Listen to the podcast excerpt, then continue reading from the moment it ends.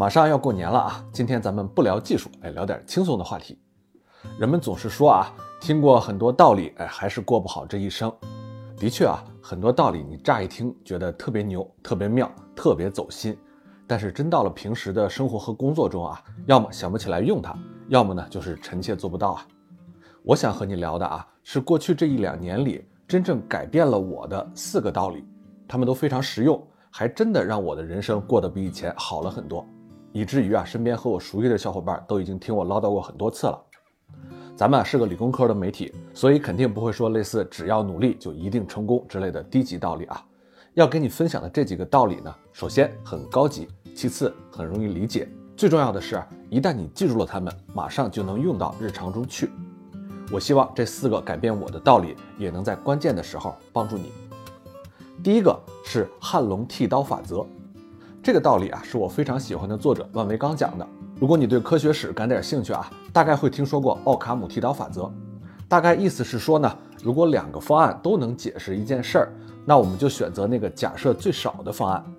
比如地心说和日心说都能解释天体的运动，但是地心说要额外增加很多的假设，而日心说则简单的多，那科学家就倾向于选择日心说。奥卡姆剃刀法则在社会学中有一个变种，叫做汉龙剃刀。它大概的意思是，能解释为愚蠢的，就不要解释为恶意。什么是恶意呢？就是当事情不按照我们希望的那样发生时，人们倾向于相信一定是别人有意安排，哎，是一场反对我们的阴谋。比如同事下班去聚餐，没有喊上小王，小王呢会觉得他们很可能是在故意疏远自己。比如啊，老李让下属帮他周三之前做好 PPT。结果周三的时候，下属没有按时做完，老李会觉得下属是故意害他没有办法演讲。比如小美跟闺蜜抱怨啊，说最近男朋友特别古怪，本来约好了吃一顿烛光晚餐，但是他总是魂不守舍的，嗯，他一定是有什么问题，不爱自己了。而事实是，大概率来说，人们的猜测都是错的。真实的情况更可能是小王的同事们下班时候临时决定聚餐，忘记喊他了。老李的下属不是故意的，而只是记错日期了。小美的男朋友吃饭魂不守舍，其实是因为意大利队今天踢输了。能用愚蠢解释的，就不要解释为恶意。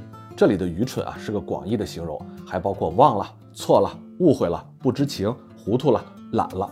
比起故意针对你，这些都是更大概率的事件。这个道理并不是说世界是充满善意的，而是告诉我们不要把自己放在世界的中心。在绝大多数时间里，自己对于世界来说没有那么重要。重要到别人要故意策划一个阴谋来针对你。开车的时候被人家别了一下，大概率呢是他不小心，因为对方不认识你，也没有必要故意针对你。你打招呼，领导没有搭理你，大概率是他有别的烦心事儿，而不是故意给你脸色看，因为你没有重要到他用这么隐晦的方式来对付你。春节回家，亲戚问你赚了多少钱，结婚了没有，大概率不是他们故意让你难堪，因为你并不是亲戚聚会最重要的焦点。民间传着一句半开玩笑的话啊，说总有刁民想害朕，而真实的世界里既没有那么多刁民，每个人也都不是朕。需要注意的是，汉龙剃刀法则是反映真实世界的统计学概率，而愚蠢是大概率事件，恶意是小概率事件。它可不是让我们傻乎乎的相信世界上完全不存在恶意啊。如果你在某个组织、某段关系里确实有很重要的位置，对方又一而再、再而三地针对你，那你也不要太过死板了。即便如此啊，汉龙剃刀还是相当有用的，因为我们大多数时间都把愚蠢猜测成了恶意，而不是反过来。默认相信一件大概率的事情，除非有明确的证据支持小概率的事情，这个才是更轻松省力的处事之道。这个道理啊，我自己还有一个推论，你不一定能接受啊，姑且一听。有一次呢，我和启航聊天，我问他，如果你知道一位朋友在背后和别人议论你的缺点，会怎么想呢？他说啊，我会很生气啊，可能会去质问他，也可能做不成朋友了。我就把汉龙剃刀法则讲给他听，还说了我自己的观点。如果那位朋友是在确定我不会听说的情况下评论我几句，而且评论的场合呢，也不是在故意给我设套，比如和我的重要领导或者客户说我的坏话，那我就当这件事儿没发生。因为大概率来说啊，每个人都有议论别人几句的小毛病，包括我们自己啊。我们之所以会议论，是因为我们觉得那个人不会知道，于是放松了警惕。这个是愚蠢，而不是恶意。第二个道理，关系本身就是目的。比起汉龙剃刀法则啊，下面这个道理呢，更多用于那些很亲密的关系，比如说朋友啦、恋人啊、父母啊、儿女啊。你能确定他们对你没有恶意，但你就是连他们的愚蠢也接受不了，怎么办呢？了不起的我的作者陈海贤是一位心理咨询师啊，他说了这句话：关系本身就是目的。小周的妈妈有些坏毛病，比如说爱管闲事了，不讲卫生了。小周几次三番的劝他，他还是改不了。每次放假在家里待久了，小周就觉得很烦。也经常跟朋友抱怨自己的妈妈。老赵有一位两年没见的朋友回国，两个人呢约在一家餐厅吃饭，席间啊聊到了中医的问题，哎，两个人各执己见，越聊越生气，最后呢不欢而散。小秦忙了一周，周末的时候总算能陪陪儿子了，他买了一套高级的乐高玩具和儿子一起玩，结果呀，儿子不仅没有按照说明书好好拼，还把零件弄得满屋子都是，把小琴给气哭了。这孩子怎么就不听话呢？这几个例子每天都发生在我们身边。故事里的人都犯了一个错误，他们用别的逻辑去影响了关系本身的逻辑。妈妈的小毛病，你真的让她改了，能改进你们的关系吗？不能。小周只是单方面希望她改了而已，却忽略了和母亲良好的关系本身就是目的。一顿饭能改变一个人对中医的看法吗？不能。老赵和朋友忘记了这顿饭聊什么根本不重要，重要的是经营来之不易的友情，维系二人的关系才是这顿饭的目的。儿子能不能把积木成功搭出来？这个真的重要吗？一点都不重要。重要的是小秦和儿子度过了一个愉快的周末，亲情关系本身才是目的。北京十一学校的总校长李希贵老师说：“要和孩子一起打败问题，不要和问题一起打败孩子。”这句话也可以扩展到你和朋友、恋人、父母的关系里，不要让问题打乱你们关系的节奏，要和他们一起解决问题，甚至啊，有时候可以忽略很多的问题。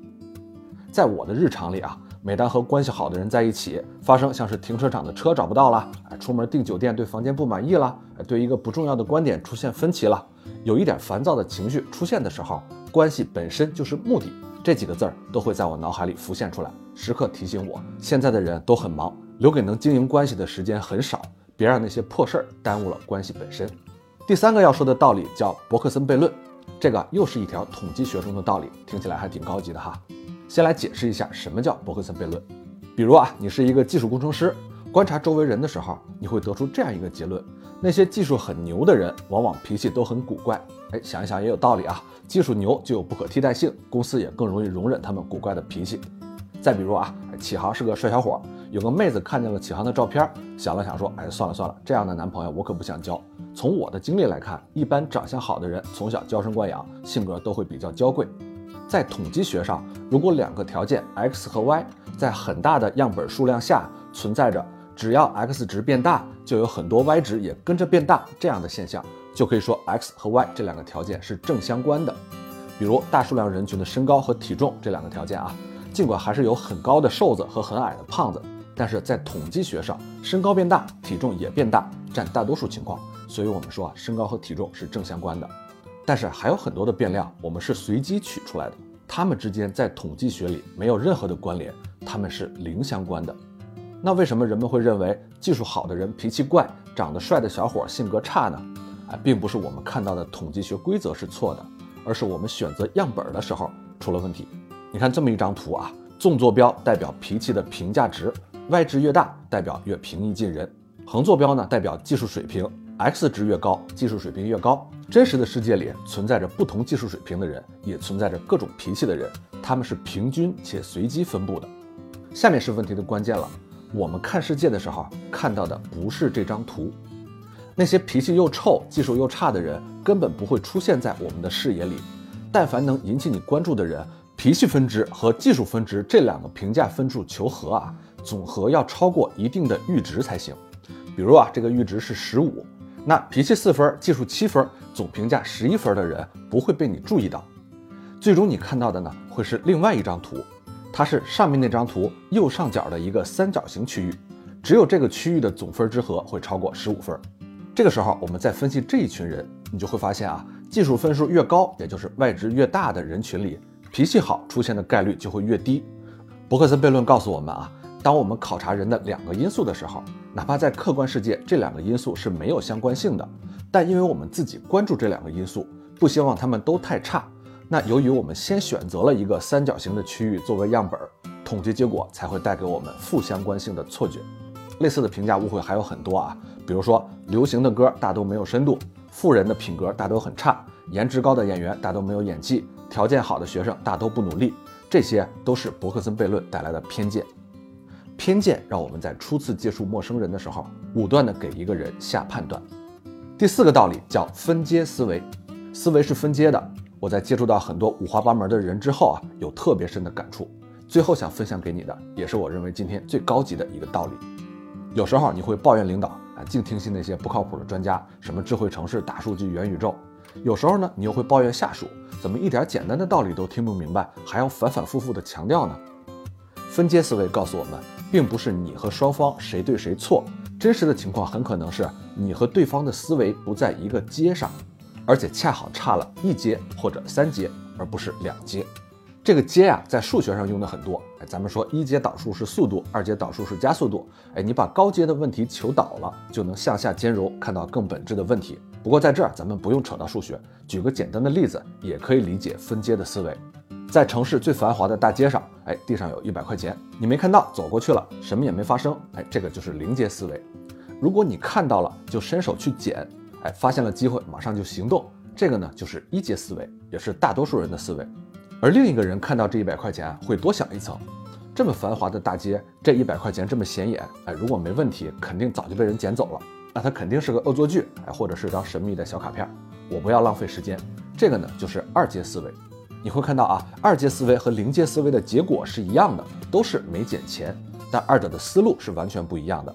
二阶思维不仅思考了，而且还向下兼容了绝大多数一阶思维的人。正因为人们看到钱会捡，所以没被捡走的肯定不是真钱。再往上啊，如果这个钱不是掉在普通的大街上，而是掉在华尔街上，一个拥有三阶思维的人会思考：这条街上可都是二阶思维的聪明人啊。他们都不相信这个是真钱，所以啊，这个是真钱，我可以去捡。好，现在你明白什么是思维的阶了。随之而来的问题是怎么才能浪费最小的精力，而有更多的机会捡到钱呢？首先啊，你不能是临界思维，做事全凭运气。在临界之上，你要具备在任何一个阶思考的能力。其次，你在一个局面里启用第几阶思维，取决于你对其他人在哪一阶的了解。如果你身边的人都在一阶，那你在二阶就够了。如果身边有很多二阶的人，你要到三阶去思考，才能不随大流。举个例子啊，企业要不要搞数字化呢？大多数人表示无所谓，跟自己没关系。这个就是零阶思维。一阶思维的人会看到数字化是未来的大方向，必须搞，而且愿意投身其中。二阶思维的人会发现数字化不是想搞就能搞的，连信息化还有很多技术瓶颈没有突破呢。三阶思维的人会思考，其他公司搞了几年都认为数字化太难了，那我们反倒要迎难而上，搞成了才有竞争力。一阶思维的人会觉得零阶思维的人很傻，二阶思维的人呢会觉得一阶思维的人很傻。他们没有在更高维思考，只看到下面一阶的人，所以不同阶的人很难对话。这里啊，二阶思维的人会有一个误解：三阶思维的领导和一阶思维的兵想法一样很蠢。他不知道的是啊。自己的思考已经被三阶思维的人给兼容了，对方既知道怎样对付二阶的自己，也知道怎么利用一阶的兵。我有幸啊，在这几年参加了几次高端局，当我明白了思维分阶的道理之后，再看那些地位很高的人聊起一些特别简单的信仰的时候，心里会多几分敬畏。这个思维在我们中国有句话能更贴切的形容，他说啊，人生有三个境界：看山是山，看山不是山，看山还是山。看山不是山的人，见到别人想法和自己不一样，别着急下结论。他也许不在更低的层次仰望你，而是在更高的层次兼容你。好了，以上就是过去一年对我个人的为人处事带来帮助最大的四个道理，希望能带给你一点思考。好了，虎年来了，祝你龙腾虎跃，平步青云。